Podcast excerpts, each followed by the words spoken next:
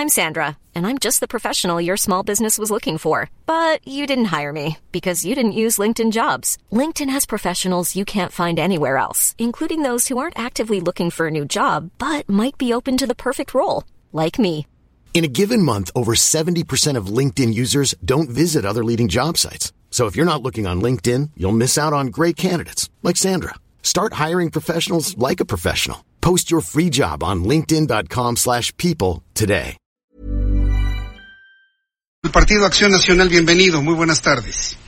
¿Qué tal? ¿Cómo estás? Muy buenas tardes, con el gusto de saludarte. Lo estoy planteando, ¿por qué la oposición no le dijo nada al secretario Claro sí, en supuesto. toda esta serie de aseveraciones que A no ver. tienen, bueno, algunas tienen sustento y se pueden ser atendibles, pero las otras, lo del terreno. A ver, A ver, platique- platíquenos, por favor, señor. que en este caso un servidor hizo señalamientos puntuales.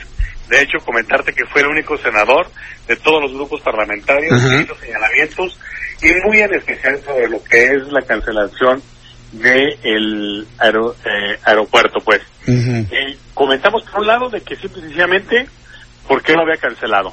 Él comentó y se había dicho desde hace mucho tiempo que por actos de corrupción. Comentó el secretario que no existieron actos de corrupción. Por lo tanto, el presidente López Obrador engañó a todos los mexicanos. Porque él siempre su bandera fue, es que eso es un acto de impunidad. Y la otra, dijo el secretario, que simplemente era una obra faraónica en donde no era necesario. Cosa que estamos en total y absolutamente de acuerdo, en desacuerdo.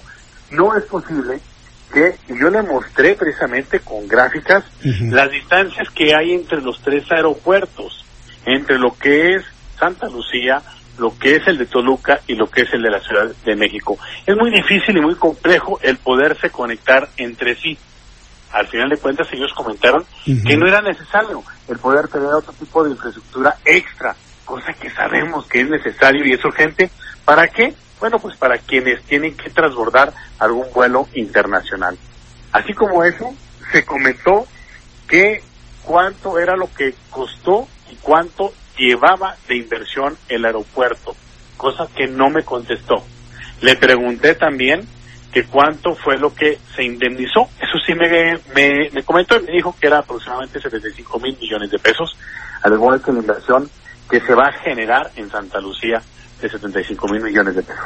Pero por otro lado, quiero comentarte de que la SCT realmente es una oficialía de partes porque no va a ser lo que es el nuevo aeropuerto de Santa Lucía, porque lo va a hacer precisamente la Defensa Nacional.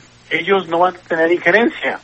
Cuando sabemos que ese tipo de infraestructura, bueno, pues por lo regular se tiene que someter a una licitación, cosa que tampoco lo va a hacer esta administración. Lo que tanto se quejaban ellos, pues hoy tristemente lo están repitiendo, pero aún más ampliado y que vemos de que no hay pues transparencia en lo que son los recursos. Si bien es cierto, tenemos toda la confianza es la Secretaría de la Defensa Nacional, pero simple y sencillamente como están conduciendo esos señores no es la más adecuada. Y por otro lado también hicimos el cuestionamiento de lo que es el Tren Maya, en donde no tenemos ningún estudio de impacto ambiental, ningún estudio del Instituto Nacional de Antropología e Historia, ningún otro estudio de factibilidad, simple y sencillamente es un capricho, como nosotros vemos, del presidente de la República. Entonces, no puede ser posible que estemos gobernando a caprichos de los gobernantes en turno. Sí. Si, el, si, el, si el presidente es del Estado de México, pues se, se le ocurre a lo mejor un tren de en la Ciudad de México a Toluca. Y ahora tenemos un presidente que es de la parte sur, bueno, pues se le ocurre un tren Maya o a lo mejor hacer una refinería en lo que es su estado. ¿Qué es lo que va a pasar el día de mañana pasado? Cuando tengamos un presidente del norte, bueno, entonces va a construir algo en el norte, le va a dar importancia ya. Creo que ya no estamos a capricho, en serio.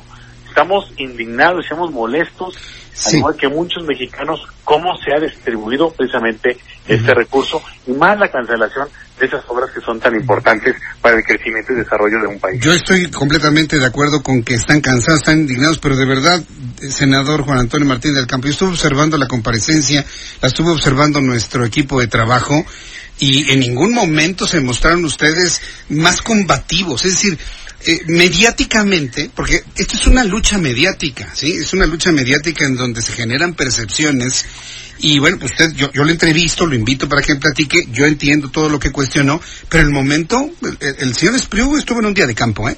Por como... Sí, a ver, lo vimos hasta, inclusive hasta relajado, ¿eh? Sí, claro. Y lo comenté con, con otras personas, dije, oye, ¿cómo puede ser posible? En serio, o sea, preguntas, bueno, igual, de sus aliados, ya sabemos que esos son oficiales de partes, ¿no? Pero teníamos, eh, por ejemplo, a un senador del PRI en la cual le interesó los, eh, el convenio con Arabia Saudita, que fue lo único que preguntó. Tuvimos a este Mancera y bueno, él comentó que si era posible el que se pudiese utilizar la infraestructura que se tiene ahorita en lo que es Santa Lucía y que pudiesen funcionar los dos aeropuertos, cosa que no es factible. Bueno, un, servidor, inclusive hice señalamientos en aduanas, ¿eh? En aduanas y puertos, cosa que no me respondió tampoco. Y se la hice la otra ocasión y tampoco me respondió. ¿Por qué? Porque yo en su tiempo y su momento, bueno, pues hice los señalamientos correspondientes. Y la otra, ¿cómo puede ser posible? Y ahí están, y ahí deben de tener lo que es mi intervención, de que el tren Maya no lo va a hacer la SCT, lo va a hacer Fonatur. ¿Cómo puede ser posible una área de lo que es el turismo que pueda hacer ese tipo de infraestructuras y la otra donde hay una gran complicidad? Y lo comenté y lo dije. Sí, yo, mire, yo, le voy a decir, estoy leyendo los comentarios del, del público que nos escucha, que es un público que puede entrar en coincidencia con lo que usted me está planteando, senador. Quieren ver una oposición más combativa, quieren ver una oposición que levante más la voz, que pueda verdaderamente decirle a un secretario o quien sea que no esté dando una información eh, precisa que no están de acuerdo. Entonces, en el momento en el que está ocurriendo, ¿qué le diría a estas personas que me están escribiendo eso? Ok, yo le diría lo siguiente, o sea, que en este caso un senador no ha estado de acuerdo en la forma de poderse conducir lo que es el gobierno federal y sobre todo la peor decisión que ha tomado este gobierno y va a estar manchado precisamente por eso, por la cancela, cancelación del aeropuerto internacional de México. Y inclusive mostré una gráfica y comenté las distancias que hay de un lado a otro. O sea, no puede ser posible por cuestión de logística. No es posible el, el poder tener tres aeropuertos cuando lo puedes tener en uno solo obviamente eh, teníamos nada más cinco tiempos, cosa que yo me excedí más en ese tiempo. ¿Por qué? Porque había otras cosas que por supuesto teníamos que haber preguntado, que haber debatido realmente junto precisamente con ellos, con datos que nosotros tenemos y con datos que ellos supuestamente nos iban a entregar o nos entregaron el día de ayer que llegaron a nuestras oficinas. Cosa que, bueno, pues estaremos analizando, ¿sí? Estaremos analizando y un servidor como integrante de esa Comisión de Comunicaciones y Transportes, téngalo por seguro que no estaré este, cesando en esta gran lucha. Sabemos que tenemos muchos factores en contra, pero simple y sencillamente creo que tenemos la razón. ¿Por qué? Porque es un caso de lógica. O sea, no puede ser posible tantos millones de pesos que puedan estar ahí enterrados y por un capricho de una sola persona se puedan estar este tirando todo eso senador, caño, ¿no? lo, que pasa es de que en este momento no hay lógica que valga. No hay lógicas. Aquí hay revanchas, venganzas políticas. Aquí hay, ahora va la mía. Entonces, cuando existen ese tipo de cosas, no hay lógicas. No es el camino de la lógica, de la inteligencia, de, de, la sensatez, de lo que conviene, de lo que es más barato. No, ese camino ya vimos que no funciona. ¿Qué van a hacer ustedes como oposición para que prevalezca y se haga caso de lo que ustedes están observando que va mal y que puede resultar peor cuando, cuando se construye? A ver, ¿cómo le van a hacer? Bueno, claro que sí. A ver, tenemos que empezar a comunicar de una forma diferente, definitivamente. ¿Sí? y poder hacer, poder hacer entender a las personas de un, un lenguaje más sencillo para que realmente eso pueda ser digerible. Porque al final de cuentas lo que la gente está cansada y está harta es de la clase política y sobre todo de los anteriores gobiernos. Y en eso tengo y comparto ese, ese enojo, esa inquietud por parte de los ciudadanos.